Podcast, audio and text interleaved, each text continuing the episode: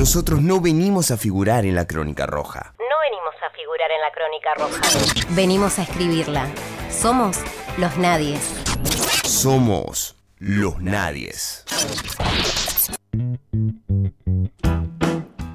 8 de la mañana con 44 minutos en toda la República Argentina y estamos acá en Los Nadies hasta las 10. Eh, y en el día de ayer nos encontrábamos con uno de los informes de eh, nuestros amigos de el CECIAC el CECIAC es uno de los organismos que eh, se encarga de manera autónoma de eh, ir llevando esta, mm, eh, este registro de cómo van avanzando los patrones económicos. El CECIAC es el Centro de Educación de Servicios y Asesoramiento al Consumidor.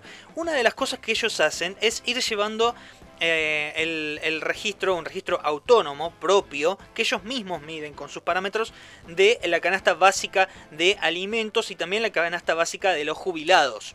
En el día de ayer ellos hicieron público un nuevo informe que se corresponde justamente con la canasta básica de eh, eh, los precios, perdón, el, el relevamiento de precios al consumidor del mes de noviembre. Para hablar de esto está en comunicación con nosotros Ignacio Pandulo, que es referente del CECIAC y ha tenido la gentileza de atendernos. ¿Qué haces, Ignacio? ¿Cómo estás? Muy buenos días. ¿Cómo, cómo estás? Buen día. Un gusto hablar con ustedes, como siempre. Ignacio, ¿qué es lo que nos encontramos en el mes de noviembre? Bueno, en el mes de noviembre nos encontramos con una familia tipo de rosarinos necesitó 74.659 pesos para poder acceder a la canasta básica. Eh, naturalmente es un número que impacta. Si uno hace el análisis intermensual respecto a octubre, ve que hubo una suba del 4,66%, una suba importante, y en lo que va del 2020 ya llevamos acumulado un 22% de suba. Por otro lado, si comparamos noviembre 19 con noviembre 2020, vemos que la suba es del 25%. Naturalmente es un panorama muy preocupante realmente porque en lo que se está viendo es que se está dando una suerte de aceleración de la inflación en los, de, en los meses de octubre y noviembre, según los registros que ustedes están llevando, y que no parece desacelerar para el mes de diciembre, que de por sí ya es bastante caldeado por una cuestión casi, te diría, este, tradicional de, los argentinos. ¿Cuáles son los eh, elementos que más eh, pesan dentro de, este, de esta medición? Bueno, mira, en noviembre tuvimos nuevamente aumentos en cuestiones absolutamente básicas, como es la alimentación, el alquiler y los combustibles. en lo que es alimentación, tuvimos una suba verdaderamente impactante en lo que es frutas y verduras, que solamente en noviembre aumentaron el 31%. Obviamente es un promedio eh, la suba de esta categoría. Hay, hay alimentos básicos, como por ejemplo la papa que subió un 60%, el zapallo que subió un 115%, y así eh, números verdaderamente impactantes. Por otro lado, volvió a subir nuevamente la carne, el 1%, que parece no ser mucho, pero viene subiendo todo el año. Y una cuestión muy importante es la suba del combustible, que fue del 3,30%. Sabemos que en nuestro país sube el combustible y sube absolutamente todo, repercute fuertemente en la cadena de pagos. Y también en noviembre nosotros actualizamos el monto de los alquileres, que según informan las principales cámaras inmobiliarias de Rosario, fue en promedio del 35%. Todo eso forma un combo que impacta de lleno en, el costo de la canasta y en el poder adquisitivo de los rosarinos y rosarinas. En cuanto a lo que son los artículos de, consumo masivo, ¿cuál, ¿cuál, es la variación que, eh, que, ustedes estuvieron viendo? Ahí ya hablaste un poco de, eh, de, las carnes, que han sido los que más han aumentado, por lo menos proporcionalmente en los últimos tiempos. Exactamente, exactamente. Mira, en lo que va de 2020, la suba esta que estamos hablando del 22%, casi en su totalidad se debe a los productos de consumo masivo, es decir, alimentación, productos de limpieza, que son los que han subido durante todo el año con números verdaderamente alarmantes. Y esto hay que resaltarlo porque estamos en un año en el cual los servicios en su mayoría no aumentaron la tarifa, los impuestos y tasas municipales en su mayoría están congelados y así todo tenemos un incremento del 22%, lo cual deja traducir dos cosas, la oportunidad y eh, bien eh, acertada decisión de, congelar esos precios y por otro lado el interrogante y el temor hacia el futuro, ¿no? Porque en algún momento esto, siguiendo con, la, con, la, con el mismo término coloquial, en algún momento se va a descongelar. Y bueno, y ahí cuando se descongele, ¿qué va a pasar con este dique que viene conteniendo la inflación, no? Si es paulatino, bueno, lo sentiremos de a poco, pero si no es así, eh, verdaderamente va a ser muy difícil para todos. Ahora, eh, estamos hablando con Ignacio Pandulo, que es referente del, del CECIAC.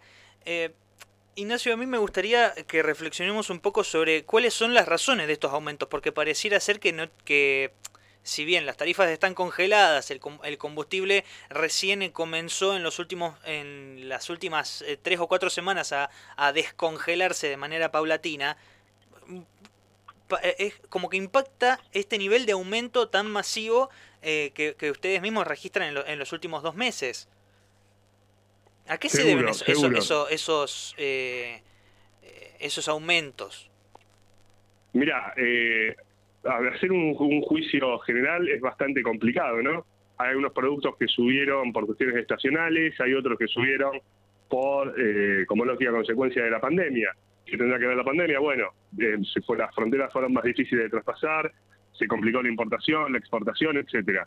Eso pueden ser tal vez causas eh, marginales o secundarias. Uh -huh. Yo pienso que principalmente tenemos una cadena de comercialización eh, muy insana, por decirlo de alguna forma, en la cual el que fabrica, el que produce, eh, percibe poco y el intermediario que pone poco o nada se lleva la mayoría del dinero y es lo que carga de precio carga el precio que nosotros vemos en las góndolas. Pienso que ahí está la clave. Uh otra, déjame que agregue otro, otro elemento que me parece que no es menor.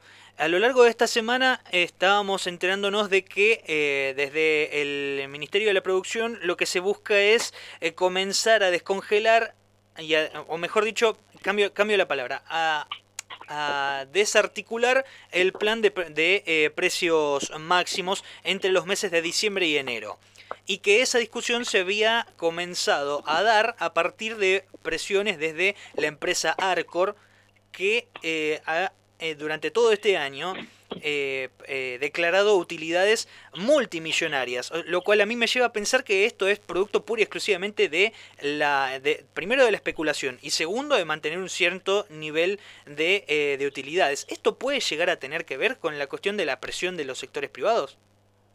Bueno, eh, efectivamente, eh, la alimentación, que es un, naturalmente un rubro muy importante, eh, en nuestro país está en manos de pocas personas. Si uno mira los productos del supermercado, los da vuelta y mira quién los fabrica, va a ver que siempre son los mismos cuatro o cinco, a excepción naturalmente de, lo, de algunas fábricas más chicas, regionales, pymes, claro. etcétera. Y naturalmente esos grandes monstruos eh, que concentran la alimentación son los que quieren poner el precio y los que ejercen presión. Por eso es muy bueno y muy oportuno una medida como por ejemplo la ley de góndolas que permite que nosotros podamos tener accesos a, otras, a otros productos regionales, pymes, etcétera, que muchas veces son más competitivos y, y, ofrecen muy buena calidad. Sí, estaría bueno que de alguna, en algún momento la, este, la reglamenten, ¿no? Porque hace 10 meses que fue sancionada, se cumplieron 10 meses hace unos poquitos días y sin embargo está ahí, todavía no está reglamentada y por lo tanto no hay forma de hacerla cumplir. Seguramente, seguramente. Ojalá que se reglamente pronto para beneficio de todos. Así es. Eh, Ignacio, la última y ya te dejo, sabemos que estás eh, con una agenda bastante apretada. Eh, te quería consultar, hoy se cumplen eh, un año del el ascenso de Alberto Fernández. Eh, en el medio, bien diría su predecesor, pasaron cosas y este, te quería eh, pedir una suerte de si se quiere, de reflexión, de, de visión, por lo, parte, por lo menos desde, desde tu rol eh, al frente de, del CECIAC. ¿Qué es lo que han visto durante este último año?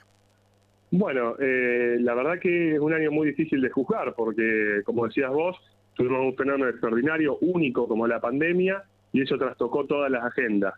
Pienso que en lo que fue la pandemia, en la perspectiva de los precios, se hizo mucho. ¿Se hizo lo suficiente? No, no se hizo lo suficiente. Estamos hablando de un aumento del 22%, pero se hizo mucho.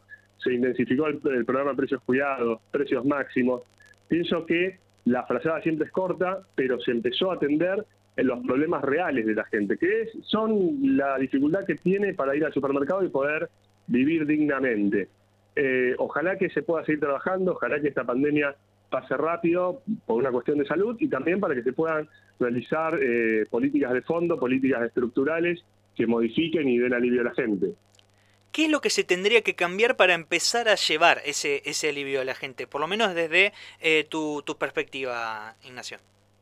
Bueno, yo pienso que tendríamos que, eh, o sea, tendríamos, el Estado tendría que analizar y tratar de descifrar la cadena de comercialización, qué pasa desde que un producto sale de la fábrica, sale de, de un campo hasta que llega a, nuestra, a nuestras manos y tratar con, con leyes, que son los instrumentos que tiene, de buscar que todos tengan ganancias, que tengan ganancias justas, eh, pero que no tengan ganancias abusivas que a costa de, la, de nosotros, los consumidores. Ignacio, realmente has sido muy amable y gracias por acompañarnos durante todo este, este año. Eh, si bien eh, hemos tenido eh, con vos participaciones acá en este programa que han sido más bien esporádicas, quiero comentarle a la audiencia que Ignacio durante todos los meses siempre manda religiosamente los informes del, del CECIAC y gracias a él podemos también hacer nosotros nuestro análisis que después lo llevamos acá al programa y y también hemos tenido conversaciones off the record y, demás que nos han ayudado a entender el, el, contexto. Así que, Ignacio, muchísimas gracias por atendernos, de verdad. Muchas gracias, el agradecido soy yo y siempre es un gusto poder conversar con vos. Te mando un abrazo muy, pero muy grande.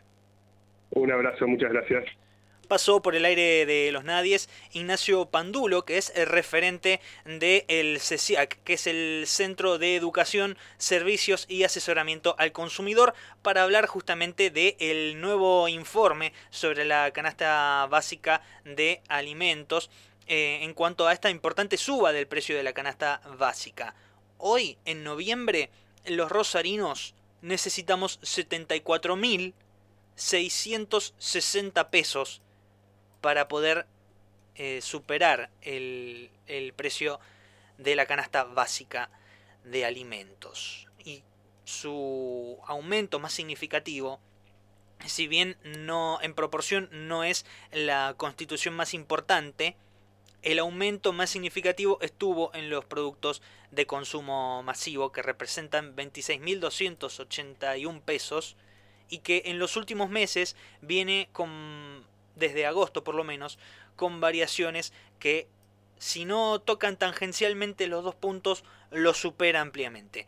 Lo cual nos lleva justamente a pensar que hay que empezar a poner un poco el pie en el acelerador y comenzar a pensar fundamentalmente en herramientas, como bien decía eh, Ignacio Pandulo antes de abandonarnos, que se deben comenzar a legislar en pos de la defensa del bolsillo del consumidor. No solo para que los precios no se nos escapen kilométricamente, sino que además uno pueda alcanzar esos, esos precios. Insistimos con lo que decíamos en el editorial.